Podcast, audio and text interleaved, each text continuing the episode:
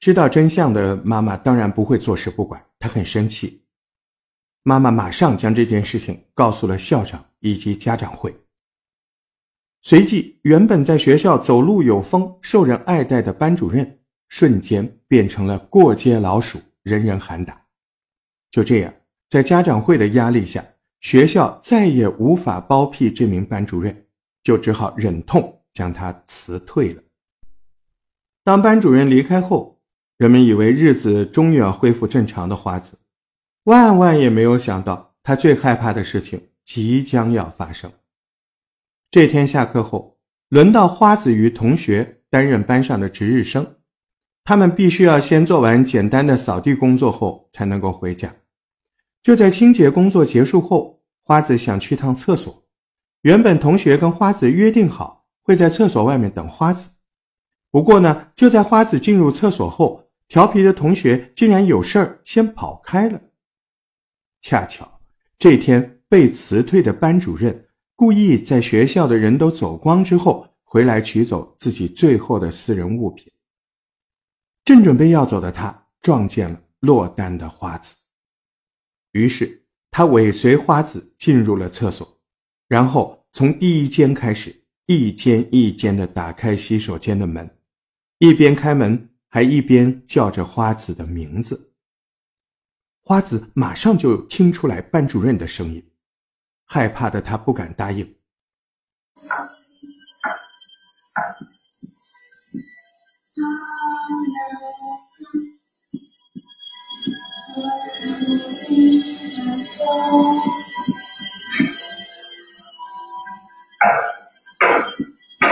终于在第三间的时候，班主任知道花子就在里面。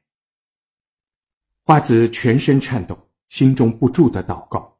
老师能够赶紧离去，可是这名班主任似乎不打算就此离去，反而更加激动的不断的咆哮着，并且开始撞击厕所的门。就这样持续了好几分钟，然后忽然撞击的声音停止了，厕所内一片寂静。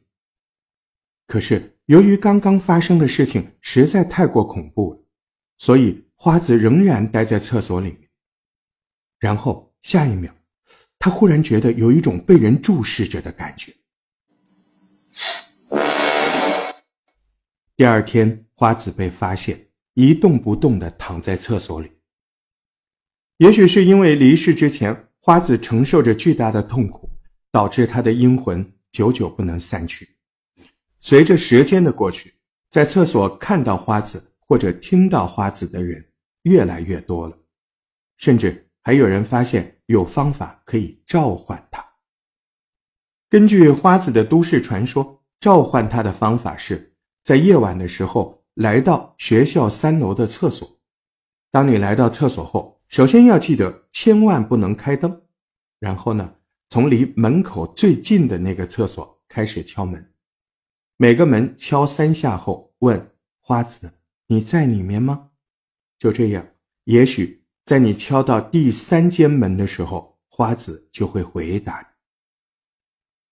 那到底有没有人召唤成功过呢？早期的日本电视节目就曾经试过召唤花子。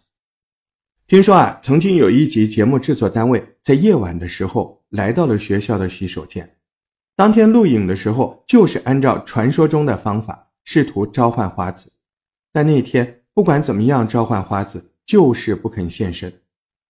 不过，就在剪辑师回去剪辑的时候，竟然发现当时现场的人在呼唤花子之后，听到了一个恐怖的声音。花子さんいますか？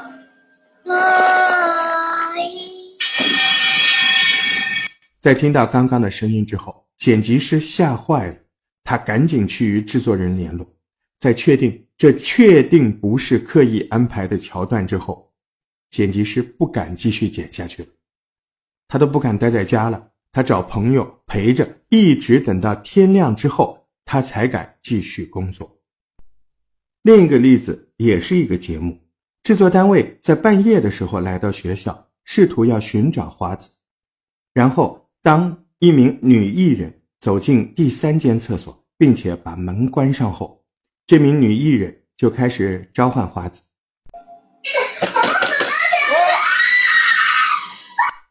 当听到刚才这个声音之后，女艺人吓得不断的尖叫，感觉不对劲的工作人员赶紧跑进厕所。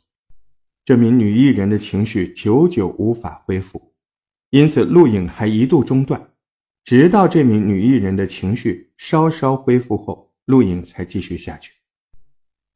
我肯定是不会建议大家去尝试召唤花子，因为传说当你敲到第三间门时，如果花子真的在。